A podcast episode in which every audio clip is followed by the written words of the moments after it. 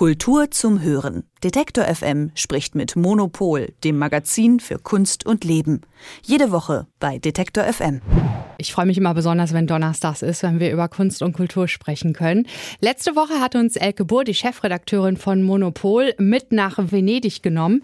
Und ihre Kollegin Silke Hohmann ist jetzt bei mir am Telefon. Sie hat einen Streifzug durch Wien gemacht. Guten Morgen. Hallo. Hallo, da bist du. In Wien, da geht gerade besonders viel in Sachen Kunst, aber man glaubt es kaum, ich bin tatsächlich noch nie in Wien gewesen. Silke, wie ist Wien gerade und wie ist die Stimmung? Ja irgendwie nichts wie hin. Also in Wien sind ja. seit Mitte Mai die Museen wieder auf. Das heißt, ähm, in puncto Normalität und Wiederaufnahme des kulturellen Lebens ist man da ein bisschen weiter. Das ist ein kleiner ja. Blick in die Zukunft. Wenn man sich da aufhält, dann merkt man irgendwie, dass die Leute das schon wieder total wahrnehmen. Die Bühnen mhm. sind wieder auf. Das ist ja ganz wichtig in Wien. Auch ja. die Museen haben geöffnet. Und in Wien ähm, muss man ja auch sagen, ist sowieso eine besondere Situation. Denn ich kenne, glaube ich, keine andere Stadt auf der Welt. Nicht, dass ich alle kennen würde, aber in Wien fällt es mir immer besonders auf, dass die Kultur und insbesondere auch die Kunst dort so ein integraler Bestandteil von diesem Leben in der Stadt ist. Da gibt es ein Museumsquartier, das ist mitten im Herzen der Stadt und mhm. das sind äh, zehn riesengroße Institutionen, die unmittelbar dort in, in, eigentlich auf einem Grundstück zusammenstehen, wo man über äh, eigentlich eine ganze Bandbreite hat und wirklich zehn hervorragende Institutionen, die man besuchen kann. Mhm. Und ähm, man sagte mir auch, wir haben hier zwar schon seit einer Weile die Museen wieder auf, aber wir waren gekoppelt an den Handel. Das hat ja jedes Land unterschiedlich gemacht. Yeah. Aber äh, also in dem Moment, wo die Geschäfte wieder auf sind, können auch die Museen wieder öffnen. Da war der Zuspruch erstmal so ein bisschen schleppend, mhm. aber seit kurzem sind auch die Kaffeehäuser wieder auf und die Restaurants und man darf wieder äh, speisen, sich treffen, zusammen trinken, Kaffee und so weiter und so fort. Und in dem Moment sagte man mir in den Museen, ging es auch da wieder richtig los. Also Wien lebt oh. eigentlich in dem Moment erst wieder auf, wenn die Kaffeehäuser wieder auf sind. Auch das ist jetzt wieder eingetreten. Und ja, also es fühlte sich richtig gut an, da zu sein. Super schön. Also Wien klingt wirklich nach Kunst, Kultur und Kaffee durchtränkt und wahrscheinlich auch wunderbare Gespräche mit Menschen. Man kann sich in den Kaffeehäusern auch einfach hinsetzen, ja, Platz nehmen, fertig.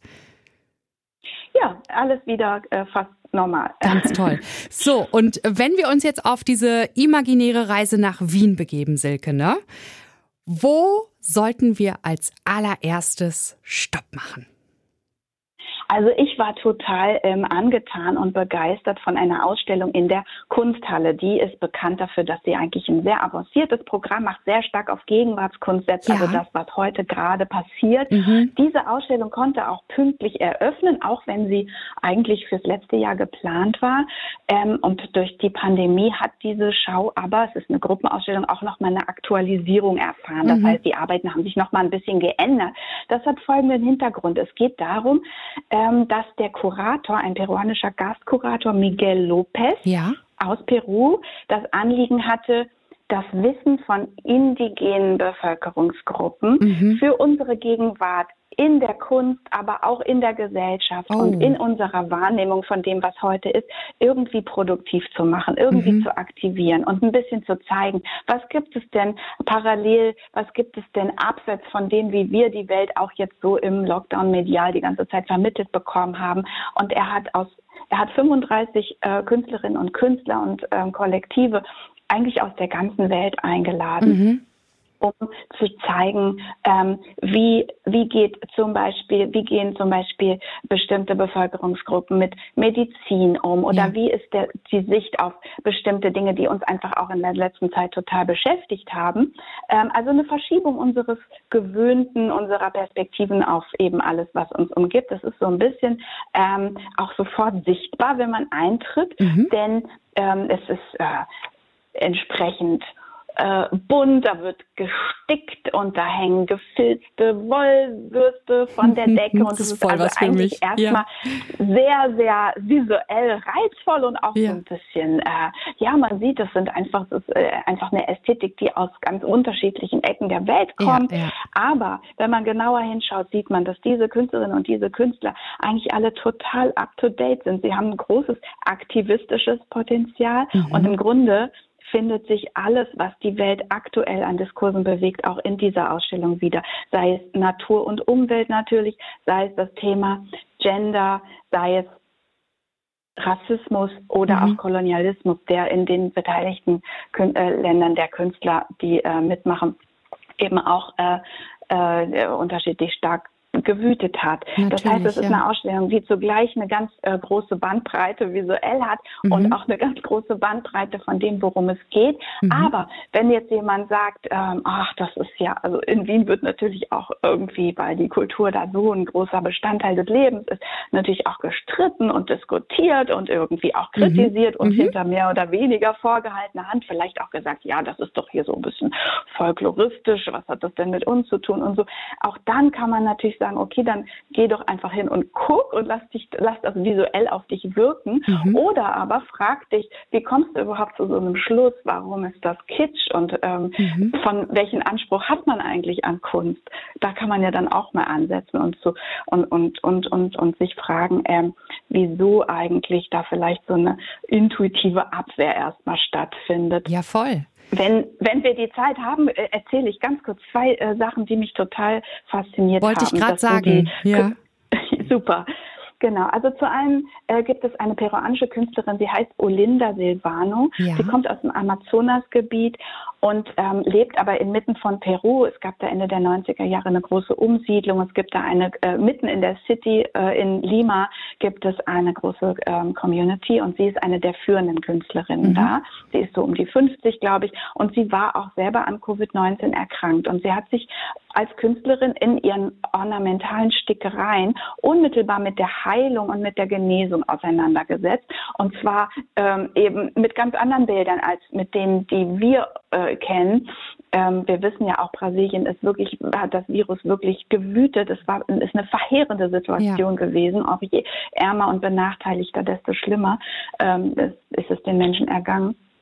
Ähm, und aber ihre, ihre, ihre, ihre Methode durch die Kunst, irgendwie andere Bilder dafür zu finden, mhm. mit Blättern und Wurzeln, die ähm, mit Heilung und auch mit einem ganz alten Wissen über Heilung zu mhm. tun haben, das ist eine Altern ein alternatives ähm, Angebot natürlich. Ja, es geht nicht ja. darum zu sagen, wir haben hier die bessere Medizin, das ist ganz gewiss nicht so, aber es geht darum zu zeigen, was gibt es denn außerdem noch. Genauso bei Santiago Yahuacani, er ist ähm, aus dem nördlichen Amazonasgebiet in Peru, er ist mhm. ein Maler, der auf Baumrinden eigentlich den Pflanzengeistern mit seiner Malerei huldigt. Mhm. Es geht nicht um die Pflanzen direkt, sondern es gibt einen Glauben daran, dass es eine übergeordnete Kraft, eine Ordnung gibt, eine, eine ja, ähm, Macht oder Gottheit oder man nenne es wie man mag, mhm. die für die Pflanzen sorgt und wo sich eben so dieses ganze Wissen auch bündelt und auch die ganze Großzügigkeit und letzten Endes die Ermöglichung des Lebens überhaupt.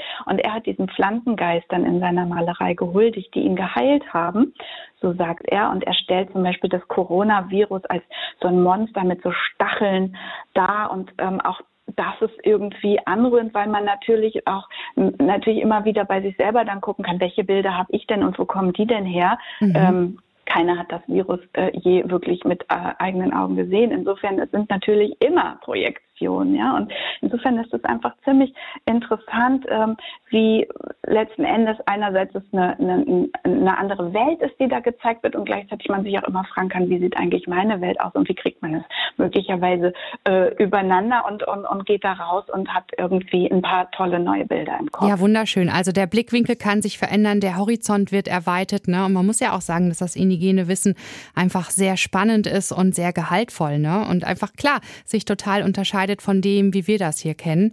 Und da höre ich schon heraus, mhm. äh, absolute Empfehlung, sich das mal anzugucken, ne, in Ruhe. Ja, zumal es auch noch größere Namen und, und, und bekanntere Namen in der Schau gibt, die auch schon aus internationalen Ausstellungen von der Documenta oder ähm, aus anderen Zusammenhängen aus dem Kunstmarkt bekannt mhm. sind. Und da äh, ist zum Beispiel der Maler Amoako Boafo aus Ghana äh, sehr, sehr spannend. Er ist ähm, schon sehr erfolgreich, ist ein junger Mann, der hat in Wien studiert, kommt mhm. aber aus Ghana und er setzt sich mit den Darstellungen von schwarzen Körpern in der Malerei auseinander. Mhm. Der, am Anfang hat er ganz stark sich auf seine eigene, auf sein eigenes Abbild konzentriert, äh, Selbstporträts gemacht.